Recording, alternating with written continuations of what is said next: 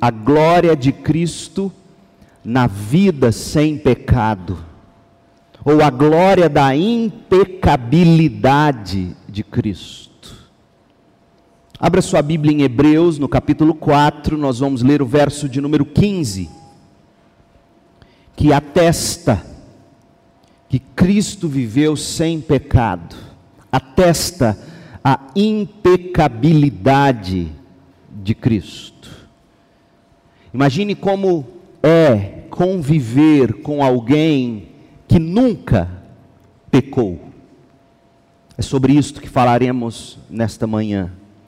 Hebreus 4,15: Nosso sumo sacerdote entende nossas fraquezas, ou compadece de nossas fraquezas, ou a palavra grega literalmente é a palavra que deu origem à nossa palavra simpatia. O nosso sumo sacerdote se simpatiza com as nossas fraquezas, pois enfrentou as mesmas tentações que nós, mas nunca pecou. Esta é a palavra de Deus. Gente, os nossos olhos sempre buscam beleza. Nós amamos o belo. Aliás, neste quesito, os superlativos que comumente utilizamos descrevem muito bem o que deseja nosso coração. Queremos tudo que é fabuloso, tudo que é grandioso, tudo que é esplendoroso, delicioso, maravilhoso, grandioso, glorioso, surreal. Nós temos fome e sede e desejo daquilo que é belo e glorioso. Nós somos capazes de qualquer coisa para ter e desfrutar o que encanta o nosso coração. Por isso que pecamos. Nosso coração se encanta com a falsa beleza do pecado e isso nos faz pecar. Nós somos atraídos pelo belo, e é pelo belo ou glorioso que nós também somos educados. Para você ter uma ideia, Carlos Noguet ele escreveu um livro fabuloso intitulado A Arte do Belo, e ele segue a tradição de homens como Aristóteles, Tomás de Aquino, e ele escreve sobre o belo, sobre a beleza, o, o fim último, o fim último das artes do belo é fazer propender ao bom e ao verdadeiro o fim último das artes do belo é nos inclinar ao que é bom, ao que é verdadeiro, fazendo-nos assim afastar do mal, do que é falso. Percebeu? O belo tem esse poder de nos atrair para si, afastando-nos do que é mal e do que é falso. Nessa direção, Paulo nos apontou para o que há de mais belo e mais glorioso no universo: Jesus Cristo. Nós estudamos o texto, Colossenses 3, na noite da virada do ano novo. Colossenses 3 diz: Uma vez que vocês ressuscitaram para uma nova vida com Cristo, mantenham os olhos fixos no belo, nas realidades do alto onde Cristo está sentado no lugar de honra, à direita de Deus. Pensem no belo, pensem nas coisas do alto e nas coisas e não nas coisas da terra, pois vocês morreram para esta vida e agora a sua verdadeira vida está escondida com Cristo em Deus. E quando Cristo que é a sua vida, for revelado ao mundo inteiro, vocês participarão de sua glória. O encanto com a glória, o encanto com a beleza, o encanto com a maravilha da pessoa de Cristo é de fato a única coisa capaz de transformar o nosso coração e de nos deixar prontos para participação na glória de Cristo no céu, como diz Colossenses 3:4 sobre nós. A beleza de Cristo nos inclina a Ele, nos faz propender a Ele, ao que é bom, ao que é belo, ao que é verdadeiro, e isto nos afasta do mal. Paulo entendeu isso. Segundo os Coríntios 3:18, portanto, todos nós, dos quais o véu foi removido, podemos ver e refletir a glória do Senhor e o Senhor, que é o Espírito, nos transforma gradativamente à sua imagem gloriosa, deixando-nos cada vez mais parecidos com Ele.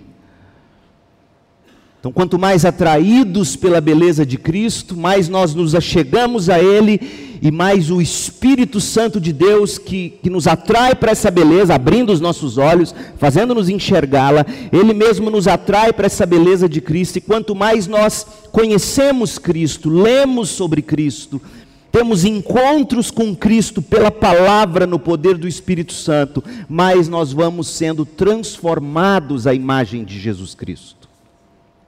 E é por isso que nós estamos estudando sobre a glória da pessoa de Cristo, sobre a beleza da pessoa de Cristo. Queremos ser atraídos de uma forma que a beleza de Cristo nos faça deixar o pecado. Nós vimos em mensagem anterior, domingo passado, a glória do nascimento virginal. Nós vimos que Jesus foi gloriosamente, miraculosamente concebido na Virgem Maria, concepção virginal de Jesus. Mateus 1,18. Foi assim que nasceu Jesus Cristo. Maria, sua mãe, estava prometida para se casar com José. Antes do casamento, porém, para deixar claro, antes do casamento, porém, antes do intercurso sexual entre Maria e José, Antes do casamento, porém, ela engravidou. Como? Pelo poder do Espírito Santo. E aí, na sequência, neste mesmo capítulo, no verso 20, Mateus enfatiza de novo que Maria não foi engravidada por um homem, mas que a criança foi, abre aspas, concebida pelo Espírito Santo, ou seja, Cristo, o Filho eterno de Deus, nasceu de mulher, conforme diz Gálatas 4, verso 4. Mas em vez de ter sido concebido pela união de um homem com uma mulher, José e Maria, ele foi concebido pelo poder do Altíssimo, Lucas 1,35. Por quê? Porque somente assim a pessoa nascida seria tanto divina como humana. Humanamente, o Senhor Jesus Cristo se tornou semelhante a nós. Jesus conheceu todas as eventualidades da vida, eventualidades essa que nós conhecemos. Por exemplo, Jesus conheceu provações, Jesus experimentou alegrias, tristezas, ficou irado, indignado, sofreu, perdeu, ganhou, teve dores, foi tentado em todas as coisas, mas sem pecado. Cristo, gente, sentiu todas essas coisas e, portanto, compreendeu todas essas coisas, tornando-se tanto um sacrifício perfeito no nosso lugar, já que ele não pecou, mas tornando-se também um modelo para nós ao passarmos pelas mesmas experiências, já que ele sentiu o que nós sentimos. E dessa forma, justificados pelo sacrifício de Cristo e estimulados pelo exemplo de Cristo, nós somos encorajados e empoderados pelo Espírito a nos achegar a Cristo em oração, sabendo que o nosso Salvador maravilhoso, ele compreende mais do que ninguém o que a gente enfrenta. Por isso que Hebreus 4,15 diz: Nosso sumo sacerdote entende nosso sumo sacerdote se simpatiza, nosso sumo sacerdote se compadece de nossas fraquezas, pois enfrentou as mesmas tentações que nós, mas sem pecado.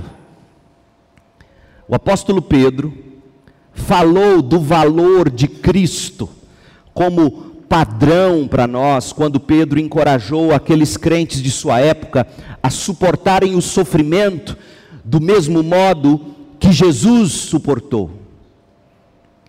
E é interessante você pedir para alguém fazer alguma coisa se você nunca fez antes, não é mesmo? Tipo, você nunca passou pelo sofrimento e diz para a pessoa: seja forte, você vai conseguir.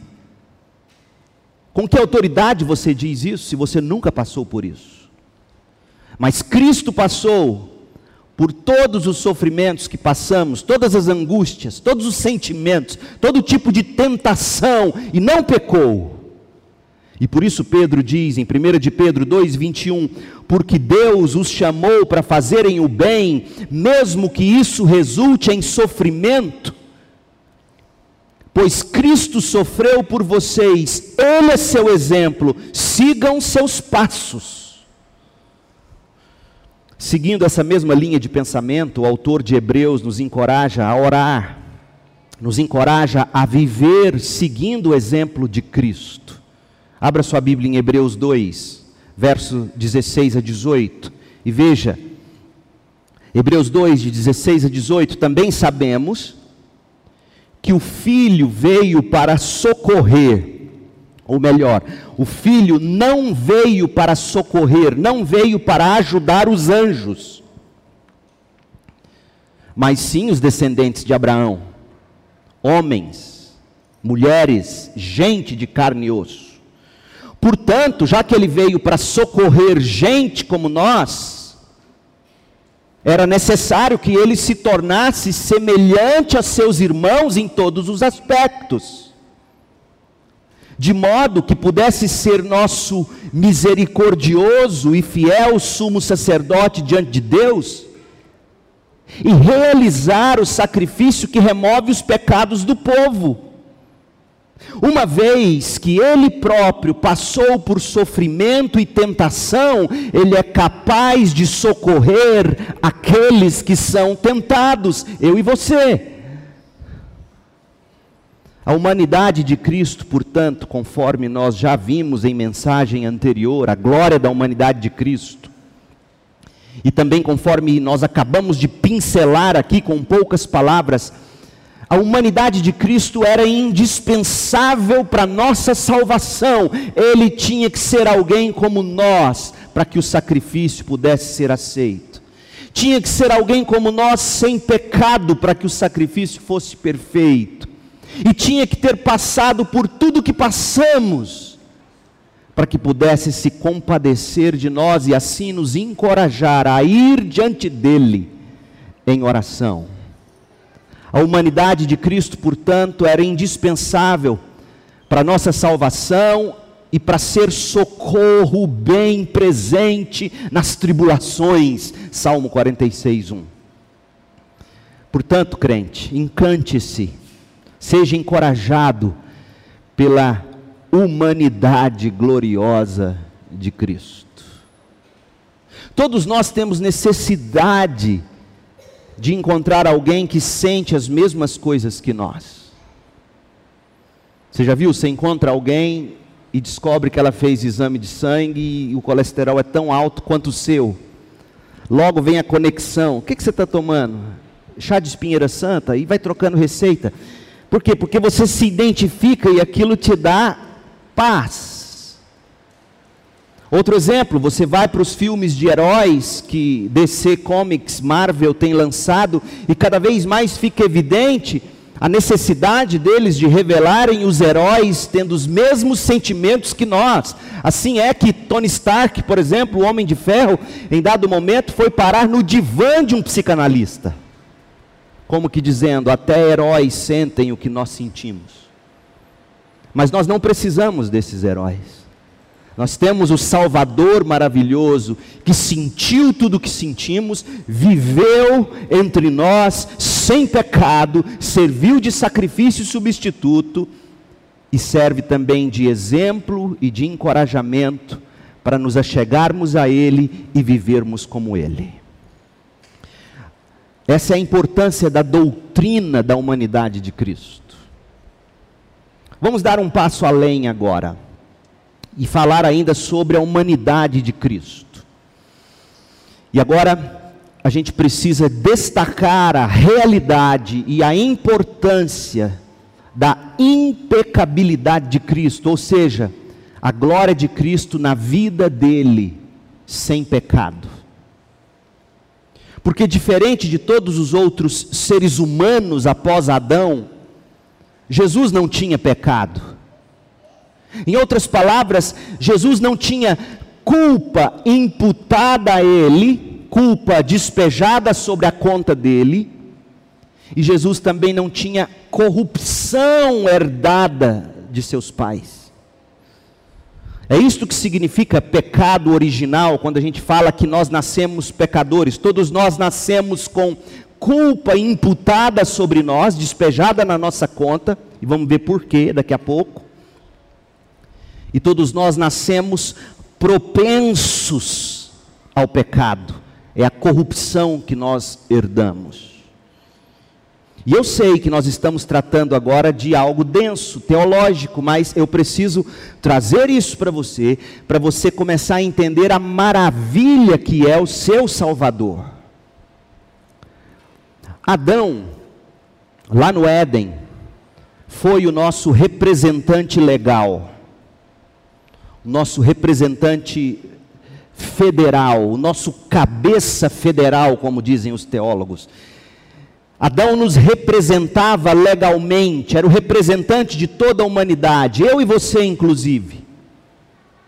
E a Bíblia ensina que na mente de Deus, quando Adão pecou, Adão agiu no lugar de todos os seus descendentes. Adão representou todos nós. É o que está dito em Romanos 5, verso 12. Quando Adão pecou, o pecado entrou no mundo e com o pecado a morte, que se estendeu a todos, porque todos pecaram. Verso 18 do capítulo 5 de Romanos: É verdade que um só pecado de Adão trouxe condenação a todos. Agora pare e pense. Não podia ser verdade, porque não era verdade que todos haviam cometido pecado no momento em que Paulo escreveu. Eu e você não tínhamos nascido. Então, só pode ser verdade o que Paulo está dizendo, e é, se Paulo estiver dizendo e está dizendo, que quando Adão pecou, Deus considerou em Adão toda a humanidade pecando é a representação federal, legal da humanidade em Adão. E eu sei que na sua cabeça deve ficar uma dúvida, eu vou responder daqui a pouco, mas que culpa tenho eu? Calma, presta atenção. A primeira coisa que a gente precisa entender é que Adão nos representou. Agora, por que Adão nos representaria? Um teólogo chamado Arquibaldi Alexander Hodge, ele diz que a representação legal de Adão pressupõe e repousa sobre o lugar natural de Adão. Adão era o nosso cabeça biológico, antes de ser o nosso cabeça legal. Adão foi, sem dúvida, feito nosso cabeça legal, porque ele era o nosso progenitor natural. Portanto, Deve ficar claro que, enquanto descendentes naturais e legais de Adão, que somos descendentes naturais, porque viemos dele, e legais, porque ele nos representou, a todos nós foi imputada a culpa do pecado original. E decorrente dessa imputação da culpa do pecado original, todos nós herdamos também não só a culpa, mas a corrupção da natureza de Adão. Percebe? Não é que simplesmente pesa sobre nós a culpa, carregamos em nós a corrupção, a propensão para o pecado. Por quê? Rod diz assim: a imputação a nós em comum do ato de apostasia de Adão leva o homem judicialmente ao desamparo espiritual em particular. E esse desamparo espiritual leva, consequentemente, à depravação inerente. Ou seja, no momento em que Adão peca, o homem morre. O favor de Deus se afasta do homem. Todos pecaram e foram separados, destituídos da glória de Deus. Isso significa não apenas que pesa sobre nós a culpa, mas ao se afastar de nós, no sentido de não derramar graça sobre graça, espiritualmente falando, nós nos tornamos desamparados. Esse desamparo nos leva a concupiscências, ao pecado, às consequências. E esse pecado nos leva à depravação e a morte. É isso que significa nascer em pecado. É nascer com a culpa imputada a nós e nascer com a corrupção que nós herdamos. Charles Rod afirmou que o homem todo, alma, corpo, o homem todo se acha afetado pela corrupção de nossa natureza derivada de nossos primeiros pais. E lembra que eu disse que nesse ponto alguém deve estar dizendo, mas eu não tenho culpa disso, eu nem tive escolha. Tais pessoas argumentam que nós não devemos ser responsabilizados pelo pecado de Adão, porque nós não cometemos o primeiro pecado. Ele, Adão, foi quem cometeu. Só que tem uma questão, gente. Nós não somos responsáveis pelo pecado de Adão. Nós fomos afetados por esse pecado. Como assim? Primeiro, a doutrina do pecado original ensina que, como eu já disse, o pecado de Adão nos trouxe, imputou, colocou em nós culpa trouxe-nos culpa, porque Adão nos representava legalmente, e quando Adão morreu, 1 Coríntios 15, 22, todos morremos em Adão. Segundo, tendo Adão como cabeça da raça humana, nosso ancestral natural ou biológico, por causa disso nós herdamos essa natureza pecaminosa porque fomos espiritualmente desamparados de Deus. E é essencialmente isso que Paulo quer dizer em Romanos 3, 23. Fomos destituídos da glória de Deus. E agora, com essa disposição pecaminosa, tendo alma e corpo afetados pelo pecado, sem o amparo espiritual de Deus, a gente comete todo tipo de depravação moral e transgressão da lei. 1 de João 3, verso 4. Outra coisa, e aqui talvez o mais importante. Quando nós negamos a representação legal de Adão, ou seja, eu não tenho culpa do que Adão representou no meu lugar, quando eu nego isso, eu nego automaticamente a representação de Cristo no meu lugar. Porque a justiça de Cristo é imputada ao que crê. Da mesma forma que a culpa de Adão foi imputada aos seus descendentes, a saber, os seres humanos. Então, se você nega a imputação da culpa de Adão, dizendo ah, eu não tenho culpa disso, foi ele que escolheu, você também não pode se gabar da justiça de Cristo, que você nunca viveu a vida perfeita, mas Cristo viveu, e ao se arrepender e crer, essa justiça é imputada a você. Como Paulo diz em Romanos 5,18. É verdade que um só pecado de Adão trouxe condenação a todos mas um só ato de justiça de Cristo removeu a culpa e trouxe vida a todos.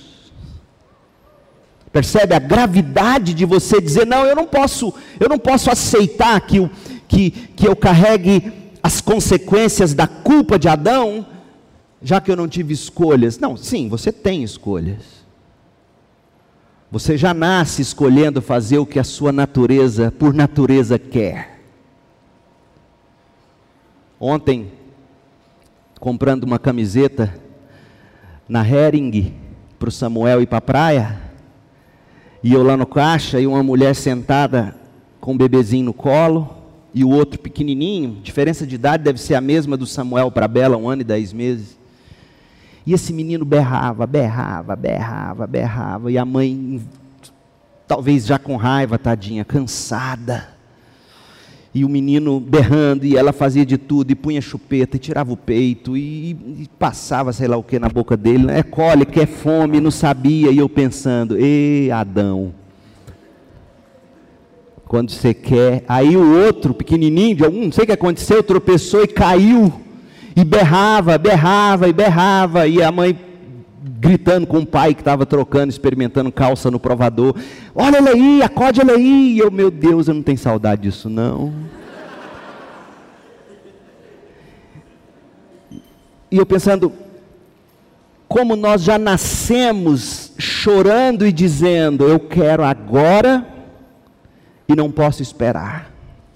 Ah, ah, ah, eu quero agora e não posso esperar. Eu estou com dor e quero alívio. Eu estou com fome e quero ser saciado. Ou é do meu jeito, ou. Ah, ah.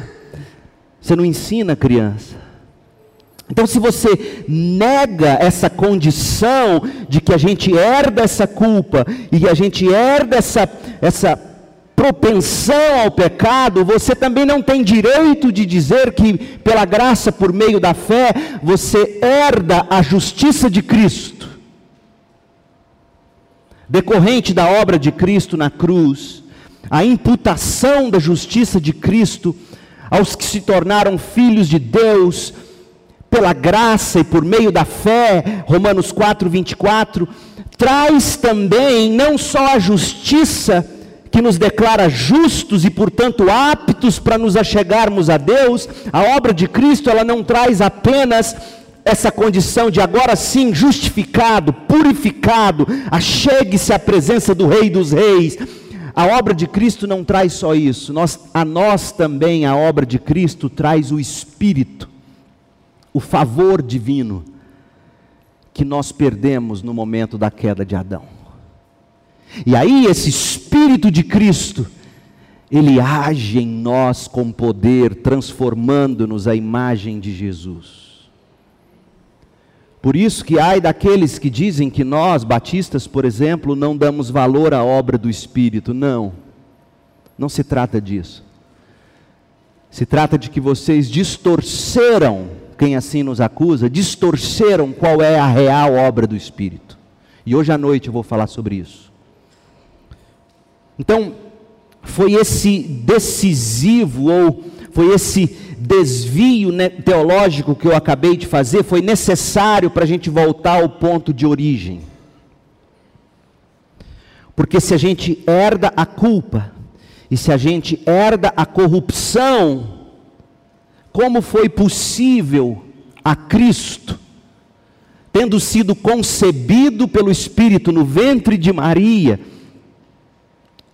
não nascer pecaminoso. A Bíblia não diz que a culpa imputada, a culpa moral, a Bíblia não diz que a corrupção herdada, alma e corpo que foram afetados pelo pecado, a Bíblia não diz que isso vem só do Pai. Porque se viesse só do Pai, como alguns acreditam, ficaria simples, não, vem do Pai, José não teve participação, então Maria, tranquilo. Não, Maria também herdou o pecado e a Bíblia diz que ela foi agraciada.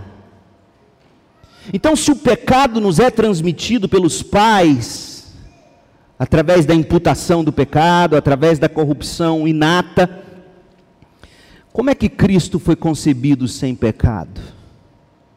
A concepção virginal diz que Jesus não era um ser humano comum, ordinário.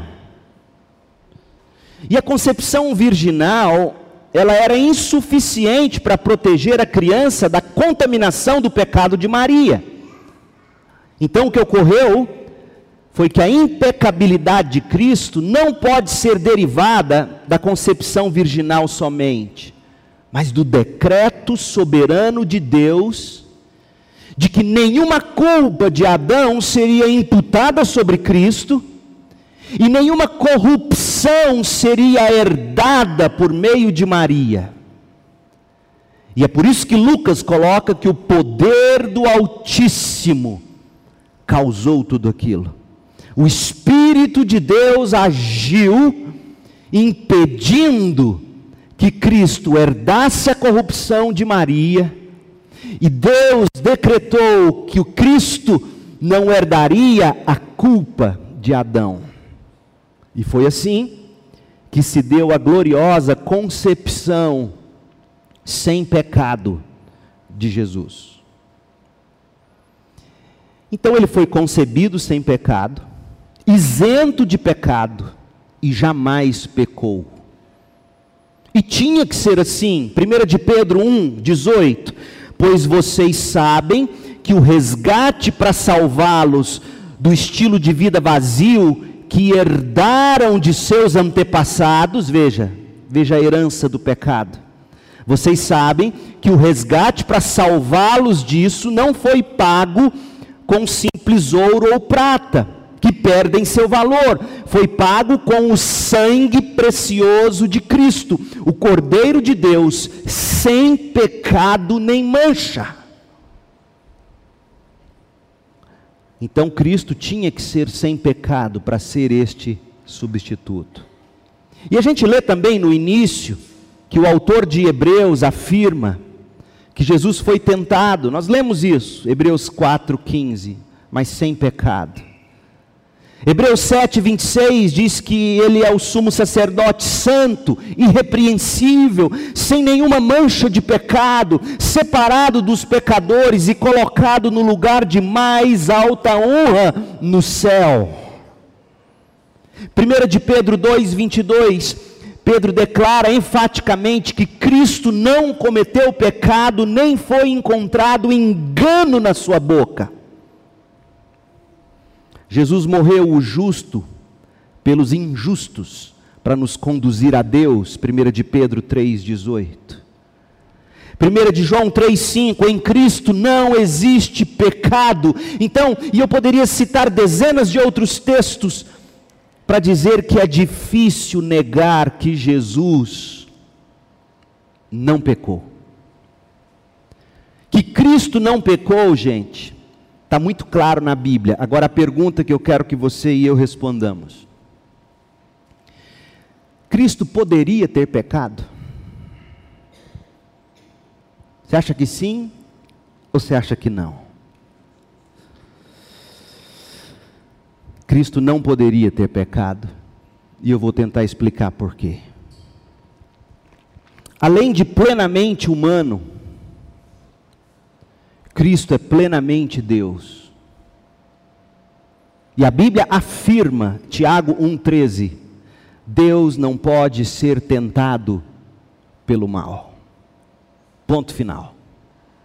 Logo, como bem argumentou Millard Erickson, é adequado ressaltar que, mesmo que Cristo pudesse ter pecado, era certo que ele não pecaria Houve lutas, tentações genuínas, reais, mas o resultado sempre esteve garantido. Ele não pecaria, porque ele é plenamente Deus, além de plenamente homem. Eu vou desembrulhando isso. Como homem Deus, a humanidade de Cristo estava livre para escolher entre diversas opções, inclusive pecar. Só que tem um detalhe: nós escolhemos e agimos sempre de acordo com aquilo que nós somos, é ou não é? Toda decisão que você e eu tomamos, nós tomamos baseado em quem nós somos. Ninguém toma decisão baseada em que não é, no, no que não experimentou, do que não sabe. Então, o Deus homem, o homem Deus, além de homem, é também Deus. E a decisão que Jesus tomou de não pecar é porque além de plenamente homem, ele era plenamente Deus. Wayne Gruden ele argumenta que isso é tudo que a gente pode dizer pelas afirmações claras e explícitas da Bíblia. E é verdade, gente, neste ponto a gente fica diante de um dilema, semelhante a diversos dilemas doutrinários que a Bíblia ensina. Por exemplo, a doutrina preciosa da Trindade. Como é que você pode afirmar que Deus é um só, uma só pessoa, sendo Ele Deus Pai, Deus Filho e Deus Espírito Santo? Na cabeça de um monte de gente isso é impossível. Por quê? Porque não concebem a ideia de um ser três, três ser um. Mas se nós negarmos isso, nós negamos o fundamento de todas as Escrituras. Portanto, nós estamos sim diante de uma realidade em que Cristo, sendo homem, poderia ter pecado. Aliás, se ele fosse só homem, como Adão e Eva foram somente humanos, Cristo poderia ter pecado. Mas ele não era só homem. Ele é também Deus, e Deus nunca é tentado pelo mal.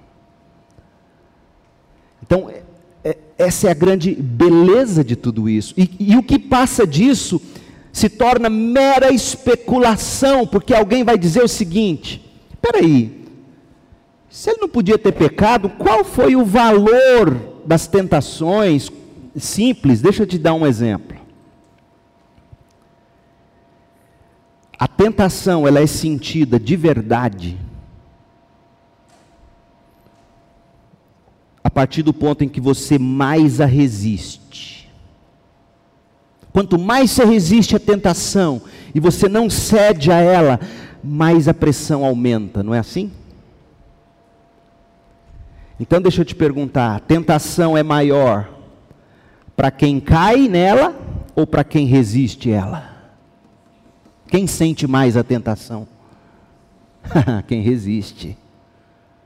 Tenta resisti-la. E esse é o nosso papel. Tenta resisti-la. E Cristo resistiu, resistiu, resistiu, resistiu, resistiu e não pecou, porque Ele é Deus. A natureza divina de Deus nunca foi, jamais será tentada. A humana foi, mas mas ele não pecou e, e, ele sentiu a pressão da tentação como nenhum ser humano jamais sentiu depois da queda.